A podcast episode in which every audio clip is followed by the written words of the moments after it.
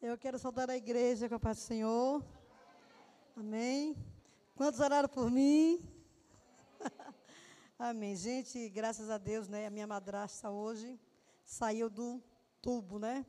Foi desentubada hoje, já está pedindo comida.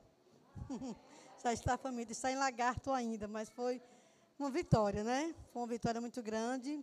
E eu fiquei em casa, né, com o pai, o pai adoeceu também. Minha irmã meio assim, eu sei que foi uma luta, mas a vitória é nossa pelo sangue de Jesus. E eu estou feliz, estou feliz porque o Senhor nos concedeu a oportunidade de estar aqui. Na terça-feira só fiquei ali no cantinho com os novos convertidos, né? De lá fui para casa, a Lei me deu uma força lá com o H e Marisneide, né? Fui para casa assim que terminou o discipulado. Mas aprove o Senhor hoje, estamos aqui. E eu fico feliz, né, porque Deus nos dá essa oportunidade.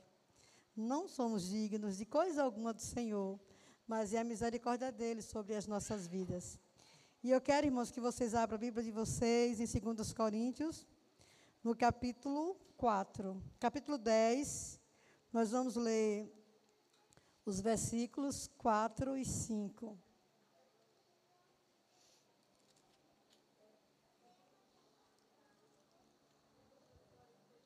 10, 4 e 5. Os versículos 4 e 5.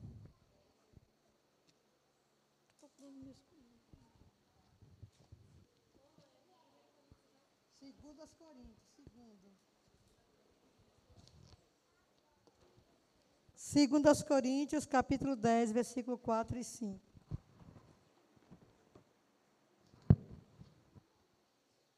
Todos acharam? Porque as armas da nossa milícia não são carnais, e sim poderosas em Deus para destruir fortalezas, anulando nós sofismas.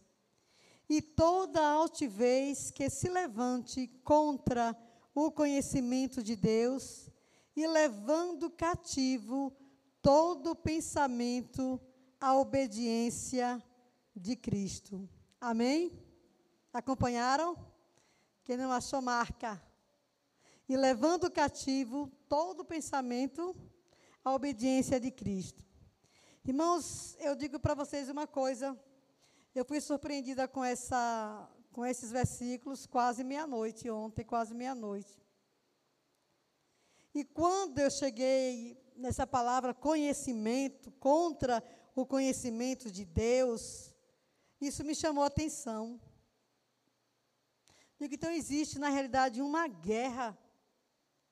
E a guerra é contra o conhecimento de Deus. O conhecimento de Deus, irmãos, traz a verdade, é a verdade sobre Ele mesmo. E existe essa guerra.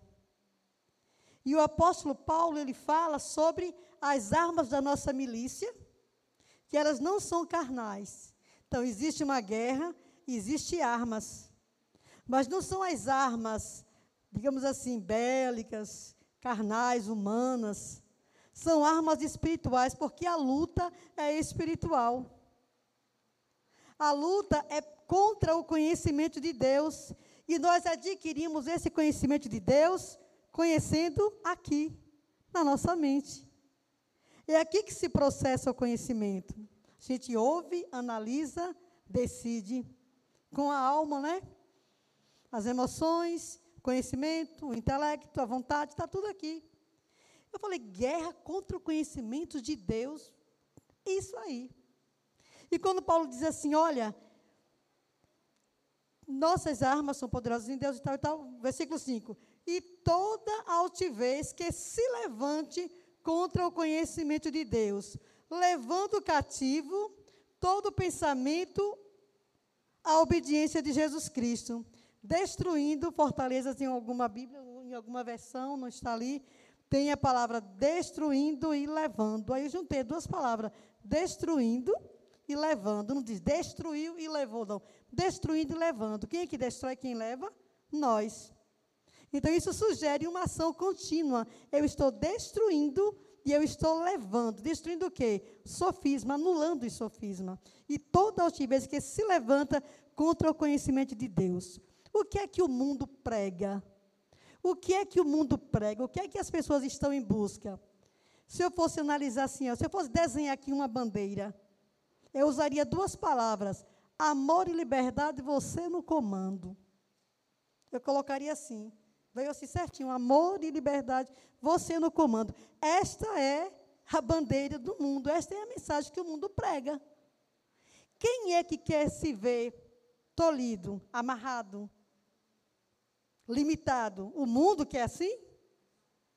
Não, o mundo quer liberdade para fazer o que quiser e der na telha, e ninguém tem nada a ver com isso. Então, por isso é a guerra contra o conhecimento de Deus. Porque se as pessoas conhecem a Deus, a sua palavra, eles vão ter que refletir, porque a palavra vai impactar. A palavra é um espelho, você se olha e você se vê. Olha a palavra e você se veja. O espelho vai dizer alguma coisa. E com certeza Deus tem sempre algo para nos mostrar de nós mesmos através da Sua palavra. Eu quis dizer assim, digo, olha, eu vou procurar saber mais um pouquinho aqui sobre isso. Vamos procurar o dicionário, né? Para a gente usar pelo menos o que o homem escreveu. Sofisma. Eu peguei do dicionário de Oxford, linguagens. Diz assim, que sofisma, isso aqui que se levanta contra o conhecimento de Deus e que nós temos que anular, está no finalzinho do versículo 4, diz o seguinte: argumento ou raciocínio concebido com o objetivo de produzir ilusão da verdade. Segura aí, ilusão da verdade. Que, embora simule um acordo de regras lógicas, apresenta, na realidade, uma estrutura inconstante, incorreta e deliberadamente enganosa. Observaram? Conjunto de argumentos e o que mais tem nesse mundo de argumento, filosofia, para tudo tem uma explicação e uma aceitação. Ah, não é bem assim. Parece mais a lei da relatividade, né? Tudo é relativo. Deus é absoluto e a sua palavra também. E ele é imutável e não muda os seus princípios. E mais, eu pensei assim, se a guerra é na mente, nós não vamos usar nenhuma arma bélica, nenhuma arma humana, né? Mas Jesus já declarou aqui, através de Paulo, que são poderosas em Deus para destruir as fortalezas. Aleluia! Armas poderosas em Deus para destruir as fortalezas. Por, por quê? Porque a guerra está aonde? Na mente. A guerra é também psicológica. É uma guerra psicológica. Pense só um pouquinho. Nós falamos muitas coisas, conversamos e até mesmo é, nos apresentamos, disfarçamos muitas coisas, mas pense aí, o que que você tem conversado com você mesmo? Tem coisas que vocês não abririam nem para um psicólogo, mas que estariam o tempo todo matutando, martelando, martelando, abusando, atormentando, prendendo, injuriando, agonizando, mas você não abre a boca nem para dizer em oração, mas está ali. Porque quando você pensa em falar, aí vem, ah, deixa para lá. Né? Vou, esquecer isso, vou esquecer isso. Aí passa o dia, esquece, daqui a pouco vem de novo. Por quê? Isso é uma guerra psicológica. Eu falei, uma guerra psicológica, uma guerra da mente. Eu falei, será que o dicionário tem alguma coisa para falar sobre guerra psicológica? Porque veio isso na minha mente. Se a guerra na mente é psicológica. Aí eu fui olhar também, eu achei no dicionário. Diz assim, ó, que as expressões guerra psicológica, guerra fria, política, guerra dos nervos, conquista de corações e mentes, segura essa daí, conquista de corações e mentes, se referem a várias técnicas de combate usada para influenciar, sem uso da força, não tem arma nenhuma aqui, nenhuma escopeta, não tem nada apontando para a nossa cabeça, para influenciar, sem uso da força, os valores, crenças e emoções. Está acontecendo? A inversão de valores? Está invertendo? Está acontecendo? Então a bandeirinha é o quê? Amor e liberdade, você no comando, você decide e ninguém tem que falar nada. Hoje em dia dá até processo. Dá até processo se você for falar alguma coisa. E eu pensei, e o conhecimento de Deus? Como é que fica? O que é conhecimento na realidade? Eu conheço Renatinha daqui da igreja. Eu sei que ela canta, o marido dela toca, que ela tem um filho, que está grávida. Conheço Renatinha sim. Mas conhecer é ter intimidade? Não. Pode até ser familiar, porque estamos no convívio da igreja. Mas conhecimento, ter conhecimento de algo, não é e ter familiaridade com algo, não é conhecer a Deus na sua intimidade. E nós precisamos conhecer a Deus com intimidade, não como o mundo conhece. Tem muitos livros escritos sobre Deus, sobre Jesus, cinemas, né, os filmes que falam sobre Deus, sobre Jesus. Está saturada a literatura. Jesus nunca escreveu um livro, mas o que tem de livro escrito sobre Jesus, criticando e elogiando, tem bastante. Então há muito conhecimento, mas quase nenhuma intimidade. E o cristão precisa estar além do conhecimento de Deus além de conhecer sobre ele, os atributos dele, Deus é poderoso, Deus é. E na sua vida, o que é que ele tem sido? Quem é Deus pessoalmente para você? Quem é o Deus que criou tudo isso aqui pessoalmente na sua vida? E muitas vezes nós temos a resposta e não é muito boa, não. Por quê? Nós dizemos e afirmamos que nós temos um Deus. Mas no momento da pressão, nós não agimos como se tivéssemos um Deus presente em nossa vida. Verdade ou não? Verdade ou não? Verdade.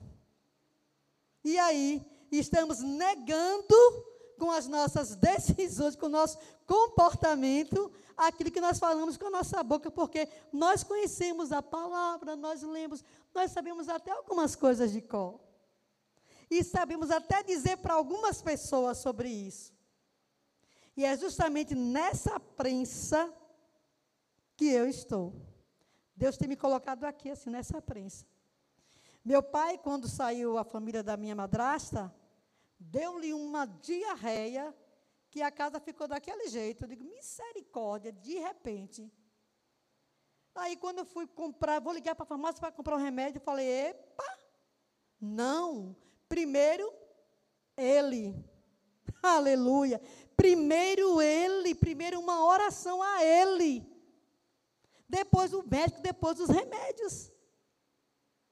Irmãos, por quê? Se Deus não abençoar, não tem remédio certo que dê jeito em coisa nenhuma. Nós temos que colocar Deus em primeiro lugar. E eu fiz a minha oração e liguei para a farmácia. Então eu fico assim pensando, meu Deus, a gente não pode ter Deus apenas de de ouvir falar, de falar, de falar dele, bonito dele, ler a Bíblia. Não, nós temos que ter ele é no nosso dia a dia. Aleluia. Quem é você na sua tribulação, em casa, sozinho, quando ninguém está te vendo? Como é Deus para você na, na ausência dos irmãos, na ausência dos amigos? Por quê? Falar de Deus é muito bom. Quem não gosta de falar do Senhor? Então pense nisso. Nós temos que estar além do conhecimento da letra. Por isso que a Bíblia diz que a letra mata. Porque a letra sem o espírito não resolve nada. É apenas mais um caso bonito da Bíblia. Então, eu disse que a guerra é contra todo o conhecimento de Deus. Então, o que é que nós conhecemos de Deus? A igreja está com estudo né, sobre os atributos de Deus. E santidade é um deles, né? Deus é santo, santo, santo, santo, sempre santo. Aleluia. E conhecereis a verdade, e a verdade vos libertará. E eu fiz umas anotações aqui. A guerra contra o conhecimento de Deus. Nós temos um inimigo. O campo de batalha é a nossa mente, vocês já estão cansados de saber disso. Falamos sobre sofismas e Guerra psicológica. Lemos as definições dos dicionários. Não criei, não inventei o dicionário. E vamos analisar aqui o nosso, onde nós estamos, que lugar no mundo nós ocupamos, e a Bíblia diz que o mundo jaz no maligno. Nós estamos aqui habitando em um terreno, no mundo, esse mundo aqui, jaz no maligno. O príncipe deste mundo não é Jesus. O príncipe deste mundo é Satanás, o reino é dele. Por isso essa guerra toda. E nós, os cristãos, que temos a mente de Cristo, temos que nos conformar com esse modelo aqui. Irmãos, a apelação de Satanás no mundo para deixar as coisas comuns para o povo de Deus se tornar parecido, igual. Ninguém discerne quem é ninguém. Apenas quando alguém fala alguma coisa. Então, nós precisamos ser a carta que o mundo precisa ler. Nós temos que ser a carta que o mundo precisa ler. Quem é você quando está com os amigos, sozinhos, em um lugar, em um restaurante, em outro lugar? Pense assim: a gente querer mostrar uma coisa para os pastores, para causar boa impressão, é uma coisa, e o Senhor? E Deus? Então, seja você em casa a mesma pessoa, em comportamento, em atitudes, que você é na rua, que você é no seu trabalho. Seja você a mesma pessoa. Não tenha duas conversas. Seja a sua palavra, sim, sim, não, não. Vocês não estão com computador, não, né, Suza, para botar os versículos? Hein? Celular. 1 João 5,19 que ajuda bastante. 1 João 5,19. Irmãos, a nossa guerra, a nossa guerra não é contra a carne e nem o sangue, mas contra as potestades, contra os principados, todos eles, deste mundo tenebroso.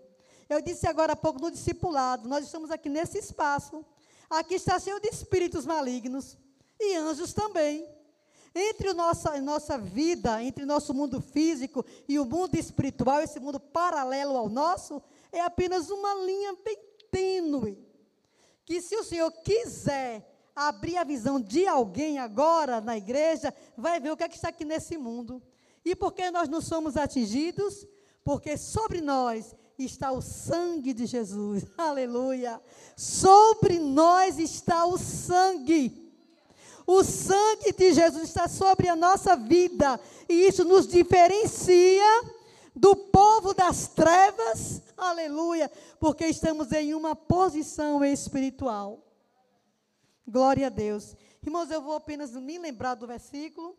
Mas eu digo assim: que todo mundo conseguiu. Eu vou apenas, eu Vou apenas dizer o que está escrito, né? O mundo jaz no maligno. 1 João 5,19, quem quiser marcar, né, para ficar anotadinho. 1 João 5,19. 1 João 3,8 diz o seguinte. Vou ler só a parte que eu, eu separei para a gente meditar. Para isso, é a parte B do versículo 8 de 1 João 3. Para isto, o Filho de Deus se manifestou para desfazer as obras do diabo. É a parte B do versículo, tá bom? Para isto. Então, o Senhor Jesus se manifestou para desfazer as obras do diabo. Agora eu tenho que fechar na minha vida as brechas. Eu tenho dito aqui na igreja, já falei algumas vezes, vocês podem fazer a mesma coisa. Pergunta para o Espírito Santo.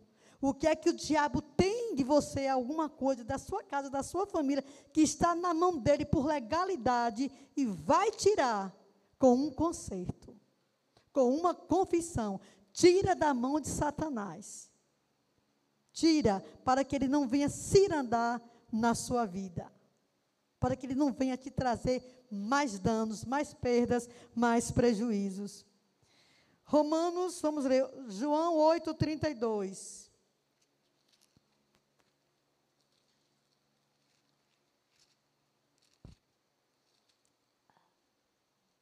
João 8, 32. Glória a Deus. Deixa, se não conseguiu, André, pode deixar, eu vou tentar ler daqui mesmo.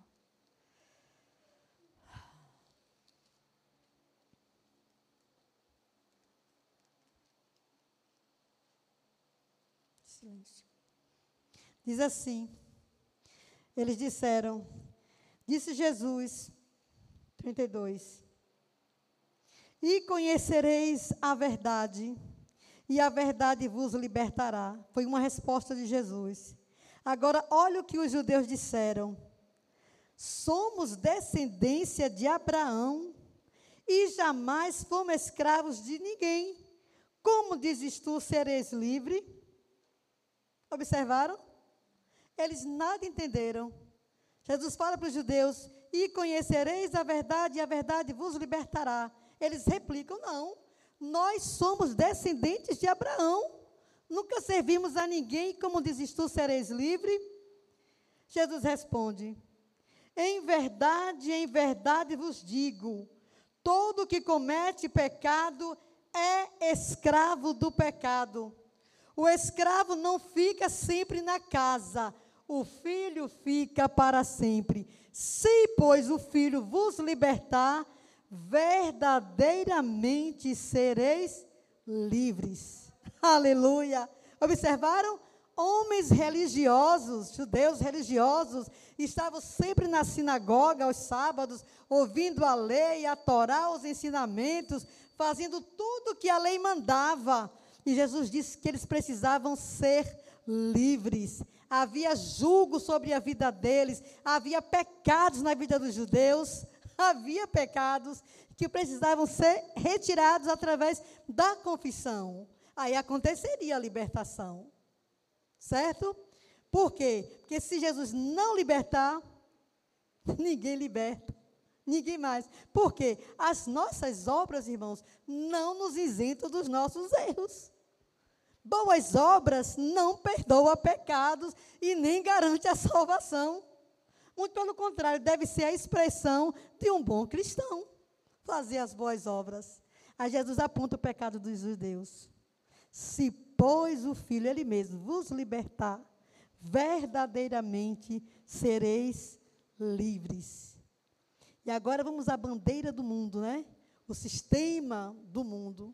Irmãos, cada dia mais. Hoje eu vi no, acho que foi na Manancial, não sei se foi na administração ou se foi no, no outro. Igor colocou assim, acho que um depoimento de Xuxa, não sei mais lá quem, é, achando tudo normal, né, que pode nascer, escolher, decidir, tal e tal. Eu nem li tudo, me deu logo uma raiva. Eu coloquei logo assim, ó, Sodoma e Gomorra, lembra? Lembra do Sodoma e Gomorra que virou sal? Então eles brincam com Deus. A ira de Deus vai, ó, irmãos, o juízo de Deus, o juízo de Deus vai ser sem misericórdia. Estamos vivendo a era da graça a era do favor, a era do favor de Deus, estamos na graça. E nós temos que aproveitar ao máximo esse tempo para usufruirmos da graça. Mas o juízo vai ser sem misericórdia. Por quê? Porque tiveram tempo suficiente para se arrepender. Essa palavra, irmão, está sendo pregada aqui na Manancial, está sendo pregada em outras igrejas. A internet está cheia de pessoas pregando o Evangelho, falando de coisas. Ninguém vai ser tido por inocente. Ninguém. Então, o que é que eu penso da minha vida? Eu penso em alinhar cada vez mais a minha vida com o Senhor. Porque não adianta, irmãos, não é o serviço que me salva. Eu sou salva para servir o reino mas não é o serviço que me salva. O que me salva é Jesus. Se eu sou salva por Ele, eu tenho que fazer a vontade dEle.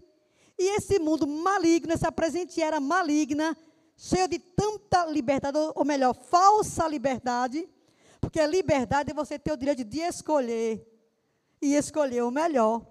Quem escolhe o pior é livre? Não é livre. Então, quem escolhe o bem é livre. Agora, quem não escolhe, ah, eu estou vivo a liberdade. Que liberdade? Ah, eu, eu, vou, eu fumo até o dia que eu quiser. Será?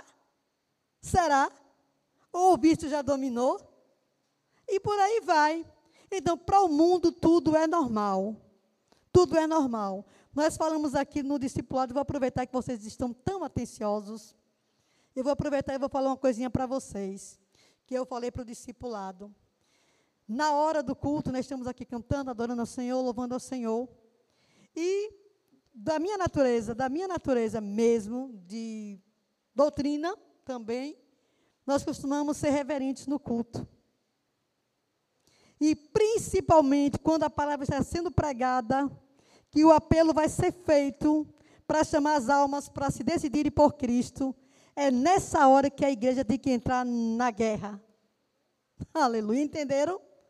Pedindo o quê? Que o Senhor dê entendimento, que cadeias da mente sejam quebradas, que pensamentos, sofismas, sejam agora mesmo anulados e que venha a revelação da palavra e o pecador possa compreender e então fazer a sua decisão. Não é hora de brincar, de pegar os bebezinhos para ficar passando de mão em mão. Não é hora de estar bebendo água, nem tomando um cafezinho ali. É hora de estar tá ligado, Senhor. Eu já fiz aqui algumas vezes, eu fiz aqui uma prova com o Senhor. Na hora do apelo, eu comecei a orar aqui na frente, comecei a chorar, a interceder. Senhor, quebra as correntes. Senhor, liberta essa mente. Que venha o entendimento. Senhor, que venha o entendimento. Que esses grilhões sejam quebrados. Que a mente seja liberta. Que os ouvidos sejam agora mesmo abertos para que possam ouvir essa palavra e venha o entendimento. Daqui a pouco eu escutei. Eu vejo sua mão, eu vejo sua mão, eu vejo sua mão. Entenderam? Por quê? Tem que alguém estar na brecha intercedendo.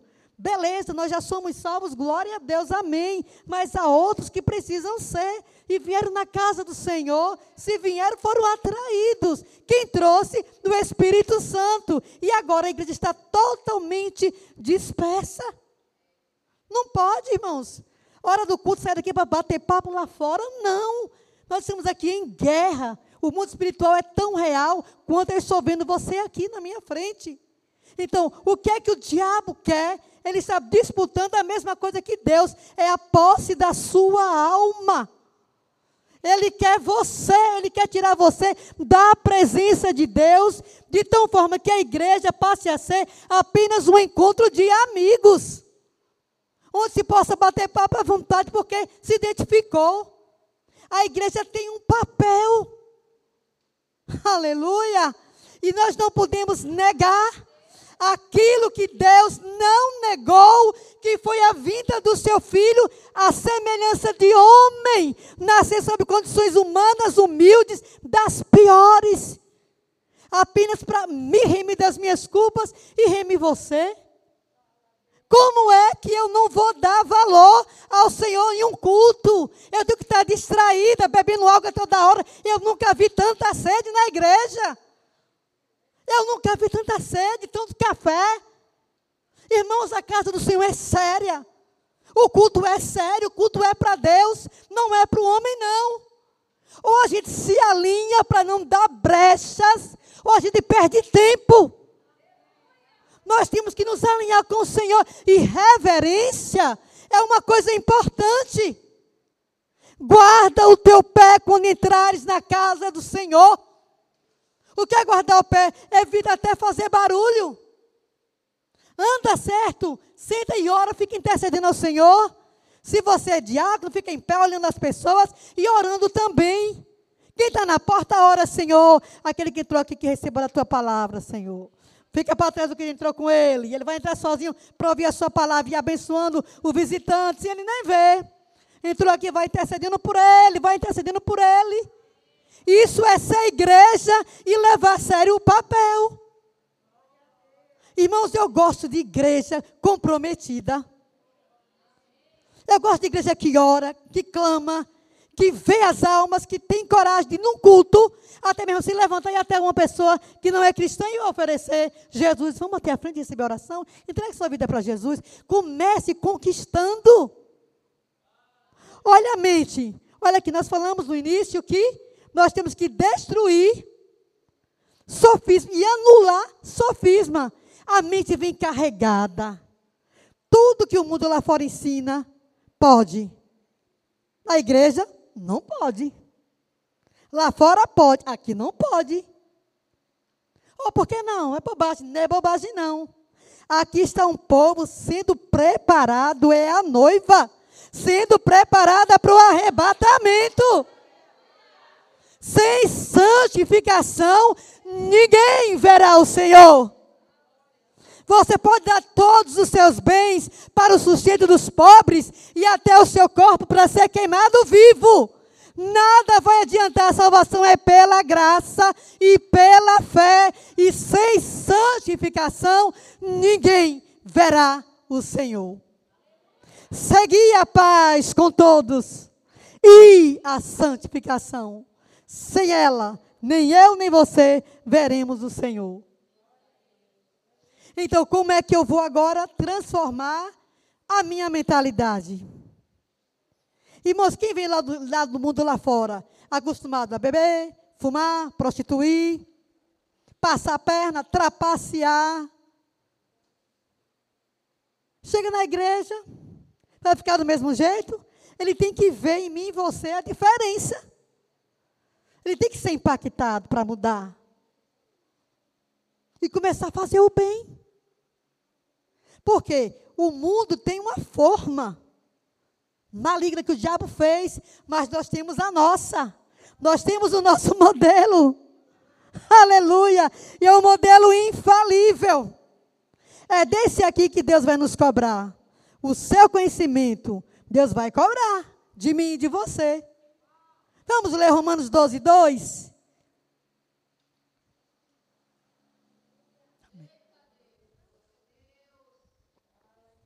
Romanos 12, 2. Aleluia. Eita, glória a Deus. Aleluia. Oh, glória. Aleluia. E não sede conformados com este mundo. Olhando a tradução. E não vos conformeis com este século mas sede transformados pela renovação do vosso entendimento, para que experimenteis qual seja a boa, a agradável e a perfeita vontade de Deus. Aleluia. E não vos conformeis, é o que? Colocar dentro da forma colocar dentro da caixinha. Olha, o mundo tem esse formato. E vou dizer mais uma coisa aqui para vocês, irmãos. E eu não, me, eu não vou nem pedir perdão, porque eu estou falando em nome do Senhor. Em nome do Senhor. Vocês, mulheres, nós mulheres e homens também. Cuidado quando for para a praia e para a piscina. Cuidado. Irmãos, o nosso corpo é templo do Espírito Santo. Você pode ficar à vontade com sua família, tudo bem. Mas se tratou de outras pessoas, ó, dedinho. Não, não, não, não. É caretice? Não. Isso é a forma do mundo. Tudo pode, tudo pode. É todo mundo na praia, todo mundo na piscina. Mas no crente não pode, não. Sabe por quê? O que é isso aqui? Olhos. Me diga uma coisa: carne se converte? Carne se converte? Ou você já morreu e não foi enterrado? Está entendendo? Então, Olha, irmão, roupa, mulher, pelo amor do Senhor. Lembre, meu corpo é templo do Espírito Santo. A minha nudez é para o meu marido. A minha, a minha nudez é para a minha mulher. Entendeu? Fique a sós. Eu trabalhei com jovens, morava em cidade de praia, como, como Maracaju. Eu falei para os meninos assim, ó, 100 jovens, 100 jovens. Digo, ó, vocês vão de short, bermudinha, e camisetinha. Tudo bem. E os homens de bermuda, viu aqueles shortinhos de, de futebol? Tectel, né? Pequenininho assim. Ninguém de sunga. Aí um bonitinho falou assim: Eu vou de sunga, eu quero ver. Eu digo: Vai para tu ver? Vai para tu ver? Você foi lá? Não. Agora alguém queria se bronzear. Diga, você quer se bronzear? Você fica ali naquele cantinho, não tem ninguém ali, ó. Tinha umas montanhazinhas assim, vai se bronzear ali. Mas ninguém de biquíni, sutiã, biquíni, no meio dos meninos. Não, de jeito nenhum. Por quê? Onde está a sensualidade? Pode despertar o quê? Sensualidade. E pode. Sensualidade é para o marido para a mulher. Precisa do erotismo, precisa da química. Marido e mulher. Entendeu? Então, irmãos, isso é sério. Porque senão nós vamos estar coando os camelos, né? Os mosquitos, engolindo os camelos. Eu acho que é assim que fala a Bíblia, né? Coar os mosquitos e engolir os camelos. Entendeu, irmãos? Eu não aceito. Eu fico constrangida. Fui para a praia com os meus jovens, trabalhei com os jovens muito tempo. Fui para a praia com eles. Eu com minha bermudinha e minha camiseta. E tudo de boa. Por quê? Porque o, o que os olhos vê, o coração não. Ah, aí, tá vendo? E a concupiscência vem por onde? Dos olhos, pelos olhos. A soberba da vida. Isso aqui, irmãos, é o formato do mundo. Amor e liberdade, você no comando, está tudo bem. Nós somos quadrados, eu faço questão de ser. Eu fui jovem, nunca, não fui assim gordinha a vida toda, não. Foi meu peso para dizer para vocês aqui com muito orgulho. Eu pesava 48 quilos quando eu me casei. Olha meu corpo, 48 quilos. Mesmo solteira, eu nunca fui na praia de biquíni para ninguém me ver de biquíni. Era sempre com as meninas. Nenhum, ninguém, nenhum homem a não ser o meu marido, conhecer o meu corpo. E ninguém me proibiu, ninguém me disse nada, não. Uma coisa minha. E eu penso, se o meu corpo é o templo do Espírito Santo, por que, que eu vou dar exibindo ele por aí? Entendeu? Então pense nisso da próxima vez, porque sem a santificação, ninguém verá o Senhor. Se você está fazendo o seu irmão pecar sem você perceber, aos olhos a entrada, tudo, irmão. Se Eva não tivesse visto aquela bendita, maldita ou bendita, sei lá, fruta, não teria desejado. E vale para tudo. Esse é o modelo do mundo. É a forma do mundo. Mas o nosso formato, já tiraram daqui, nosso formato é esse. É não vos conformeis com este mundo, mas transformai-vos pela renovação do vosso entendimento, para que experimenteis qual seja a boa, boa, perfeita e agradável vontade de Deus.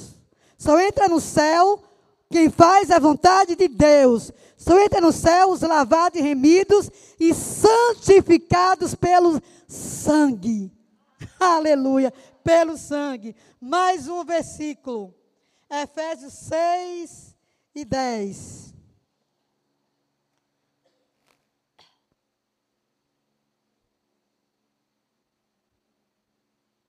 Nós estamos numa guerra.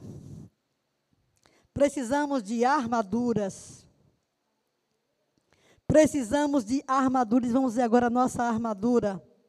Efésios 6,10. Vai colocar, André, ou quem estava colocando aqui, não sei quem foi.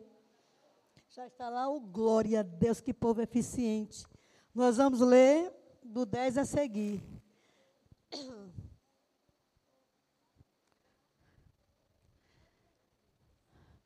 Concluindo, vimos o versículo anterior. Fortalecei-vos no Senhor e na força do seu poder. Revesti-vos de toda a armadura de Deus, para poderes ficar firmes contra as ciladas, em outra tradução, contra as astutas ciladas do diabo. Vistam-se. É aqui 12, né? Pois a nossa luta não é contra os seres humanos ou contra a carne e sangue, mas contra os poderes e autoridades, contra os dominadores deste mundo de trevas, contra as forças espirituais do mal nas regiões celestiais. Por isso, vistam toda a armadura de Deus para que possam resistir no dia mal e permanecer inabaláveis depois de terem feito tudo. Assim mantenham-se firmes, cingindo-se com o cinto da verdade, vestido a couraça da justiça, e tendo os pés calçados com a prontidão ou preparação do evangelho da paz. Além disso, Usem o escudo da fé.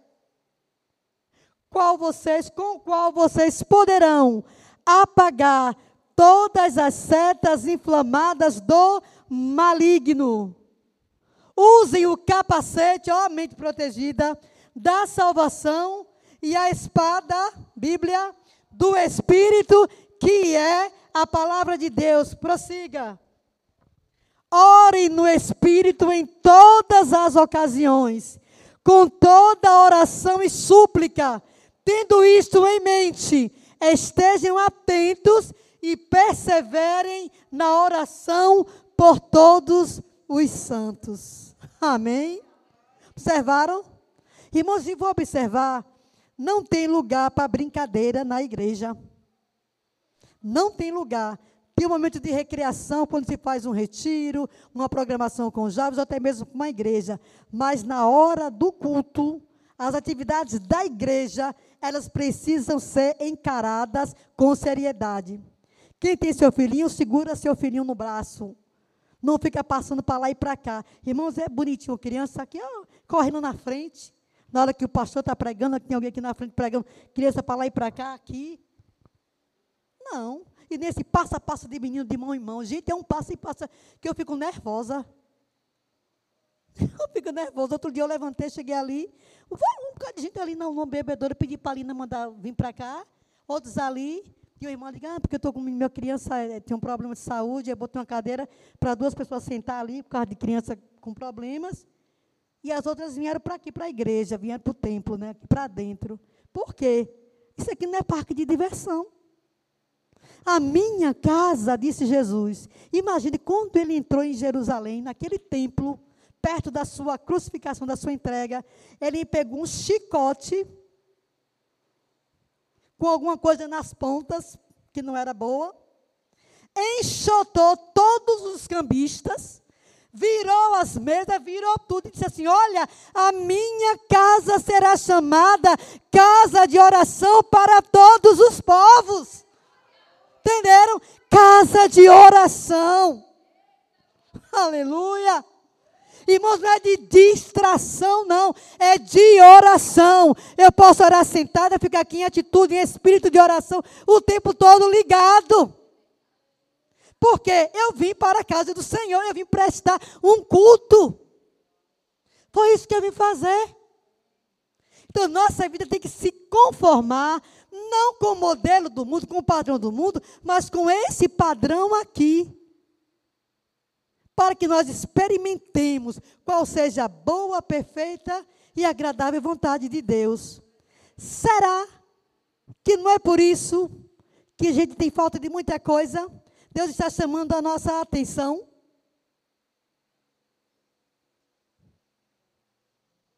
Pois bem, então pense, mulheres e também os homens, cuidem-se. Cuide da sua aparência como homem, como mulher, das suas vestes. E outra coisa, eu não sei que eu nunca ouvi, mas tem pessoas que têm muita gíria. Gíria não fica bem para crente, não. Gíria não fica bem para a gente, não. Nós temos um linguajar diferente. Imagina um advogado, é, mano, sei lá, numa, numa audiência. Não, ó, manda aí, é, excelência, e olha, manda aí. Não. Olha como é que o advogado se porta numa audiência. Vossa Excelência, Excelentíssimo, é tanto ismo, ismo, ismo. Entendeu? Eu me lembro que eu na Câmara de Vereadores, eu fazia, era secretária na Câmara, na hora do intervalo voltaram os, os vereadores. Tinha um com a gravata frouxa. Sabe o que foi que foi feito? Ele foi chamado a atenção e escreveu lá na ata. Falta de decoro parlamentar, viu? Uma gravata frouxa em uma casa legislativa. Imagine, será que a Câmara é superior à nossa casa espiritual, que nossa casa, que nossa igreja? É? Mas não, então, falta de decoro parlamentar, foi escrito. Coitado, esqueceu com calor, afrouxou a gravata, tomou um café, uma água, voltou para a sessão, esqueceu de se abotoar. E aí foi isso que eu ouvi. Digo, misericórdia, está vendo? Então é assim, irmãos, são coisas pequenas que precisam ser ajustadas. Eu me inquieto porque eu cresci numa doutrina assim, de reverência na casa do Senhor barulho de sandália, de sapato na igreja, entrando, Tinha não. Ai, mas isso é muito gesso, engessa. Não é não, irmãos. Eu quero ver você entrar assim em um fórum. Eu quero ver quem, quem entra na prefeitura, acho que é no fórum de bermuda. Não entra. Não entra, não. Não entra mesmo. Está entendendo? Então, assim, vamos nos conformar com a palavra. Que oração, Suza? A palavra é o nosso 95. A 95. A palavra é o nosso modelo, é o nosso manual. Eu não vou pedir perdão para vocês, porque não estou dando uma regra minha, não estou criando uma regra para mim. Eu estou falando do que Papai do Céu escreveu, mandou escrever aqui, ó. Toda palavra é inspirada, perfeita para redarguir e corrigir em justiça. Está aqui, ó. Aleluia. Vamos orar?